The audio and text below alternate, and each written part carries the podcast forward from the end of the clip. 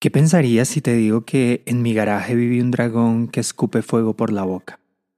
Seguramente luego de pensar que algo no está bien en mí, decides darme una oportunidad y dices, me gustaría comprobarlo, verlo yo mismo, advirtiéndome que a lo largo de los siglos han habido innumerables historias de dragones, pero ninguna prueba real. Así que exclamarías, ¿qué oportunidad? Muéstrame el dragón. Yo te llevo a mi garaje, tú miras y ves una escalera, latas de pintura vacías y un triciclo viejo. Pero el dragón no está. ¿Dónde está el dragón? me preguntas. Oh, está aquí, contesto yo moviendo la mano vagamente. Me olvidé decir que es un dragón invisible. Así que me propones que cubra de harina el suelo del garaje para que queden marcadas las huellas del dragón. Buena idea, replico, pero este dragón flota en el aire. Entonces me propones usar un sensor infrarrojo para detectar el fuego invisible. Buena idea, pero el fuego invisible tampoco da calor. Finalmente, y algo decepcionado, me sugieres pintar con spray al dragón para hacerlo visible. A lo que termino diciendo, buena idea, solo que es un dragón incorpóreo y la pintura no se le pegaría.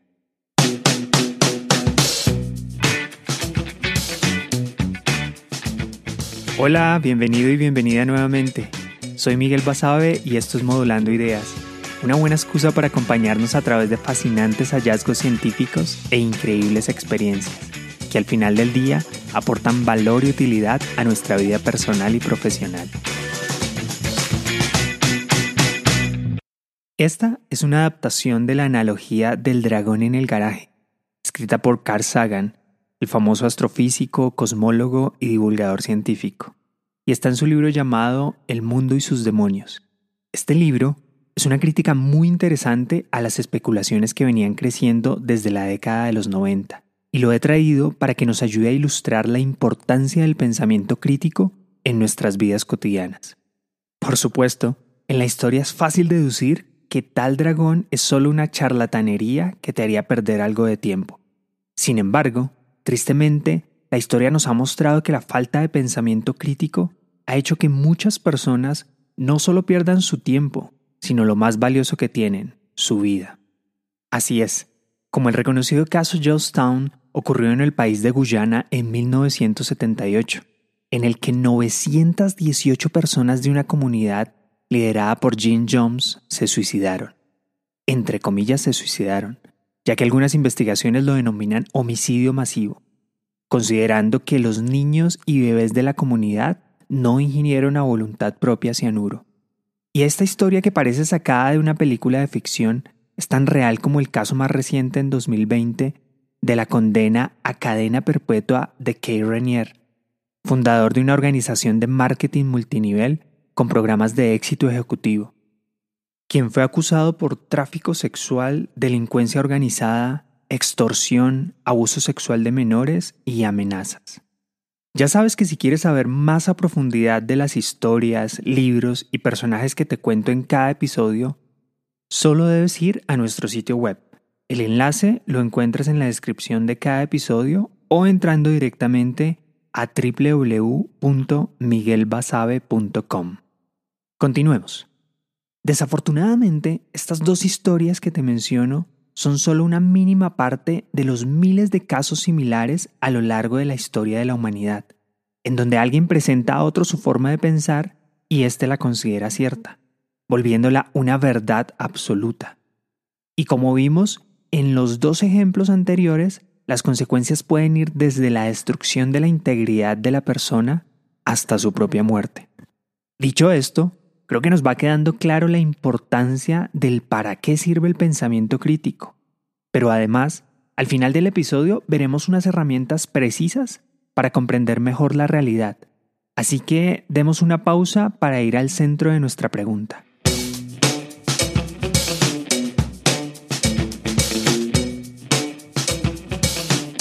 Qué alegría que estemos nuevamente reunidos a través de este medio Estamos en nuestro segundo episodio de la temporada que hemos llamado Comprendiendo el comportamiento humano, la cual, como ya sabes, tendrá 16 episodios con temas cada vez más interesantes y más útiles para nuestro día a día. Si quieres ver los temas en detalle, entra a nuestro sitio web No olvides que esta es nuestra cita semanal a través de YouTube o de cualquiera que sea tu plataforma de podcast preferida, como Spotify, Apple Podcasts o Google Podcasts, entre otras. Debo decirles que estoy inmensamente agradecido con todos los mensajes que recibí tanto al correo como en las redes sociales respecto al primer episodio que tuvimos. Algo que me impactó positivamente fue ver la utilidad que cada uno encontró al tema de la semana pasada sobre la toma de decisiones. Además, me sorprendió ver cómo complementaron el tema con otras áreas del conocimiento, a tal punto que con un amigo resulté hablando de la microbiota intestinal, que en otras palabras son las bacterias que viven en nuestra barriga, las cuales parecen tener un papel muy importante en nuestras decisiones, esto según recientes estudios. Pero te cuento esto principalmente para decirte lo valioso que es para mí que aprendamos juntos en este viaje que ya emprendimos. Así que espero leerte a ti también en cualquiera de las redes sociales, en donde además te comparto parte del detrás de cámaras de esta producción. Perfecto, continuemos. Tanto la historia del caso de suicidio colectivo de la comunidad Johnstown como la condena reciente de Kay Renier, que te mencioné al inicio, son típicos ejemplos de las consecuencias que trae a la vida de las personas la ausencia de pensamiento crítico. Esto al momento de creer en algo o en alguien. Por eso la importancia de observar continuamente y con mucha atención cuáles son nuestras propias creencias. Y luego de esto, empezar a evaluar las consecuencias que esas creencias traen a nuestras vidas. Por ejemplo, seguramente algunos de nosotros hemos tenido personas que en algún momento se nos han acercado con la promesa de un negocio que nos hará millonarios. Generalmente lo llaman alcanza tu libertad financiera siendo tu propio jefe. Que al final del día es el típico negocio multinivel de un producto con un servicio con un sobrecosto que cubrirá las comisiones que ganan principalmente los fundadores de ese negocio y en escala menor algunas ganancias para quienes venden tal producto o servicio, que curiosamente no les gusta ser llamados vendedores, prefieren que se les diga líderes o gerentes de negocio. Como sea, yo ya perdí la cuenta de los amigos y conocidos que un día me dijeron que era el negocio de sus vidas. Lo triste es que a la fecha ninguno es millonario y desafortunadamente las personas alrededor de ellos no los ven como líderes de negocio. Más bien, los identifican como vendedores algo fanáticos que suelen resultar incómodos. Por eso, quiero que veamos cuáles son las características más importantes que deberíamos tener en cuenta durante nuestras conductas privadas, más conocidas cotidianamente como los pensamientos, que a propósito se calcula son en promedio 60.000 diarios, una cifra bastante considerable, teniendo en cuenta que son precisamente estos pensamientos los que nos llevan a creer o no en algo en particular. Nuestro primer aliado es el pensamiento crítico, dentro del cual básicamente adquirimos el compromiso de presentar evidencias de lo que se plantea. Esto nos ayuda a responder a la pregunta de Carl Sagan sobre cuál es la diferencia entre un dragón invisible, incorpóreo, flotante que escupe fuego que no quema y un dragón inexistente? Pues bueno, evidentemente ninguna. Y el problema de esto es que afuera en el mundo hay miles y millones de personas vendiendo tiquetes de entrada para que otros entren a ver sus supuestos dragones en algún garaje. Del mismo modo, el pensamiento científico nos invita a estar abiertos al cambio, y nos referimos al cambio respecto a nuevas evidencias de lo que se plantea que existe. Y esto es supremamente importante, porque puede que el pinche dragón sí exista. No, mentiras. Un ejemplo real de estar abiertos al cambio es el determinismo científico. ¿Recuerdas? Del que te hablaba en el episodio anterior, dentro de lo cual, gracias a las leyes físicas descubiertas desde Newton en adelante, hoy gozamos de múltiples privilegios tecnológicos, como lo es esta nueva forma de comunicarnos a través de este podcast, para no ir tan lejos. Pero aún así, ese determinismo en la actualidad ya se está revaluando, esto con nuevos hallazgos científicos, particularmente los de la física cuántica.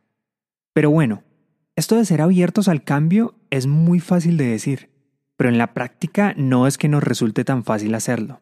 Y esto principalmente debido a que nuestro cerebro le encanta las respuestas rápidas y los atajos. Pues como ya sabes, tiene la tarea desgastante que te mencioné de procesar un promedio de 60.000 pensamientos diarios Algo más duro aún si la mayoría de esos pensamientos son resolviendo dragones inexistentes. En fin, esto que te acabo de mencionar lo conocemos en psicología como heurística de disponibilidad, que como te dije, son esos atajos que toma el cerebro básicamente para no gastar tiempo y esfuerzo. Por cierto, algo muy efectivo en ciertos momentos de supervivencia. Por ejemplo, si vas de bajada en una carretera y te quedas sin frenos, en vez de pensar si el último mecánico que revisó el carro hizo bien o no su tarea, o si fue el dragón en el garaje que quemó los frenos, pues no, estos heurísticos de disponibilidad enfocarían tu pensamiento en cómo evitar el menor daño posible en ese instante de intentar detener de alguna manera el carro. Esto nos da una idea inicial de por qué en la actualidad, a pesar de todas las evidencias disponibles, existen muchas personas en el mundo queriendo convencer a otros de que la Tierra es plana o que las vacunas traen un chip, etc. Pero de esto hablaremos con más detalle en los siguientes episodios cuando abordemos el concepto de los sesgos cognitivos, un tema apasionante que nos explica por qué tenemos esas interpretaciones tan irracionales y hacemos tantos juicios inexactos. Por ahora, quiero enseñarte un experimento muy interesante que pondrá en evidencia lo que te he venido diciendo, que a pesar de que tenemos un cerebro maravilloso que logra cosas fascinantes, también tiene sus errores, pero lo mejor es que los corrige y los disimula de forma ingeniosa para que no se note. Este experimento lo puedes hacer en casa y te aseguro que te resultará muy divertido y sorprendente tanto a los niños como a los adultos. Lo único que necesitas es una hoja blanca y un lapicero. Lo que vas a hacer es escribir en la hoja de papel las siguientes letras. Pero recuerda que para que te funcione, debes ubicarlas en el lugar exacto que te muestro en la foto que te voy a dejar en las notas del episodio. Ya sabes que para verlo debes darle clic al enlace de la descripción de este episodio o entrando directamente a nuestro sitio web www.miguelbasabe.com. Allí está el enlace del podcast, buscas primera temporada, episodio número 2. Listo. Cuando ya tengas la foto y tengas la hoja con tu lapicero, vas a escribir en la hoja las letras P de pensamiento, C de crítico y A de aprender. Luego tomas la hoja con tus dos manos y la ubicas al frente de tu rostro. Seguido a esto, cierras tu ojo derecho y con el ojo izquierdo abierto enfocas la mirada en la letra A. Luego, lentamente comienzas a alejar con tus brazos la hoja de tu rostro y te detienes en el momento que desaparezca la letra C. Luego, si sigues alejando la hoja, aparecerá de nuevo la letra C, pero desaparecerá la letra P. Así es, desaparece por completo. Y por supuesto que no es un truco de magia, ni mucho menos algo sobrenatural. Es simplemente que tenemos un punto ciego causado por la ausencia de fotorreceptores en la pupila óptica. Lo interesante es que lo que no ve un ojo lo compensa el otro. De lo contrario, siempre veríamos un punto vacío en ese lugar. Y esta es una explicación breve, pues sobre este fallo estructural se han realizado muchas investigaciones interesantes. Esto para seguir tratando de entender cómo es que funciona nuestro cerebro. Por supuesto, en esa tarea hermosa de entender un poco mejor la realidad con todos sus matices. Pues bueno, para finalizar, ya sabes que el pensamiento crítico nos invita a revisar a profundidad las ideas en las que decidimos creer o no creer. Por eso aprendimos que creer en algo o en alguien no se trata solo de cuánto nos satisface un pensamiento, pues las consecuencias de ciertas creencias podrían llegar a ser tan trágicas como los casos de las historias reales que mencionamos. Así que, por lo que sí debemos propender es por la búsqueda rigurosa de explicaciones, respaldadas por evidencias que desde luego siempre serán susceptibles al cambio para su propia mejora. Por todo esto, solo me resta invitarte a que compartas este nuevo aprendizaje con tus familiares, amigos y conocidos, para que ellos también comprendan la importancia que tiene el pensamiento crítico en su día a día, pues estas ideas nos ayudan a entender lo importante que es creer en aquello que realmente da valor a nuestras vidas. Nos vemos sin falta la semana que viene. Chao pues.